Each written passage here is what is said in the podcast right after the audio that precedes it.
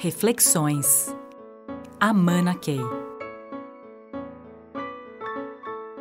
Uma coisa frequente no nosso dia a dia é as pessoas dizerem como é que eu vou tratar com boa vontade alguém que me trata ou vem me tratando todo o tempo com má vontade.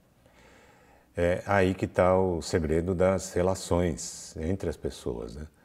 É, quem é que começa e quem é que reage.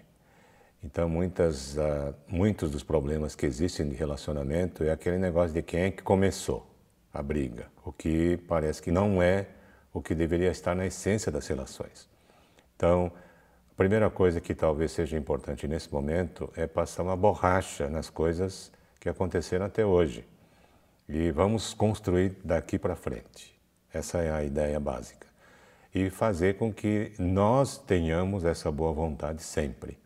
Então, nós estamos semeando boa vontade o tempo todo. E, e os frutos virão.